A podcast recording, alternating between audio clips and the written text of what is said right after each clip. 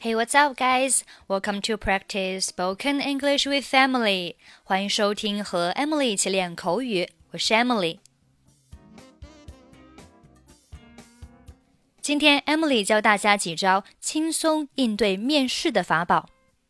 首先，我们来学习一些实用短语。Major in 表示专业是什么，主修什么。I major in administrative management. 我的专业是行政管理。Graduate from 表示毕业于什么什么。I graduated from Harvard University. 我毕业于哈佛大学。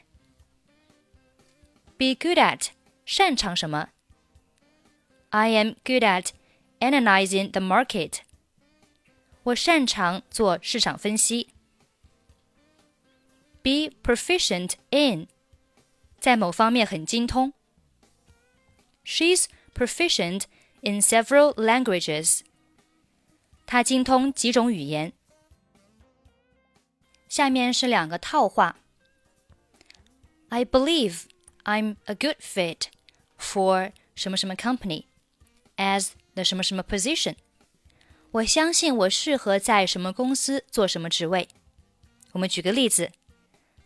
I believe I'm a good fit for the PG company as the department assistant position. 我相信我适合在 PG 公司做部门助理这个职位。再比如说，I believe I can do a great job as your。我相信我在什么职位上会有出色表现。I believe I can do a great job as your department assistant. 我相信我能在部门助理职位上有出色表现。下面是一些关于技能的表述，同学们可以在下面找到自己的技能。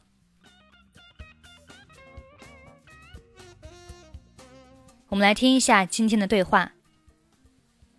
你能介绍一下你自己吗 ？Could you introduce yourself to me?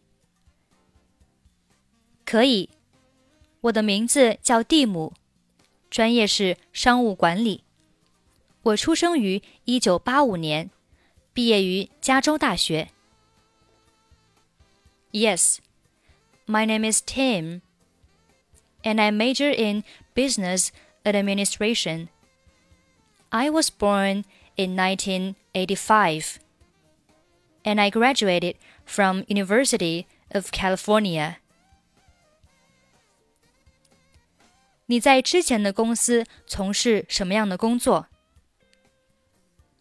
What kind of work do you do in the previous company? 我做过生产部门的经理。I have been a manager in a productive department. 能跟我说说你的业绩吗？Could you tell me about your performance？当然，我曾经引进了一个新的生产线，从而提高了产量，公司也减少了很多的劳动成本。Sure, I introduced a new product line that increased the output the company has also reduced its labor costs by a great deal. 你的专业技能是什么？What are your professional skills? 我擅长电脑，熟悉微软 Word 和 Excel。I'm good at computer. Proficiency in Microsoft Word or Microsoft Excel。从你的简历中，我知道你已经在 PJ 公司工作了三年。能告诉我为什么想离开你现在的公司吗？In your resume, I know that you have worked in PJ Company for three years. Could you tell me why you want to leave your present company? 现在的公司给我很低的薪水，除此之外，部门也是经常加班。我觉得这严重影响了我的生活质量。My present company offers me a low salary. In addition, in the department, we also often work overtime. I feel that this has greatly affected the quality of my life. 好的，如果我们决定录用，会给你打电话的。All right, we'll call you if we decide to employ you. 非常感谢。Thank you very much. 不客气。Not at all.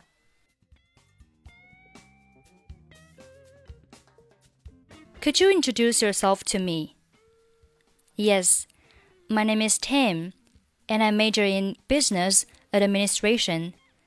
I was born in 1985, and I graduated from University of California. What kind of work do you do in the previous company? I have been a manager in a productive department. Could you tell me about your performance? Sure. I introduced a new product line that increased the output. The company has also reduced its labor costs by a great deal. What are your professional skills? I'm good at computer, proficiency in Microsoft Word or Microsoft Excel. In your resume, I know that you have worked in PJ Company for three years. Could you tell me why you want to leave your present company? My present company offers me a low salary. In addition, in the department, we also often work overtime. I feel that this has greatly affected the quality of my life. All right, we'll call you if we decide to employ you. Thank you very much. Not at all. Okay, that's pretty much for today. 想要参与本期节目的跟读版本以及语音打分，欢迎您关注微信公众号“ 英语主播 Emily”。在公众号里回复“节目”两个字即可加入。I'm Emily. I'll see you next time. Bye bye.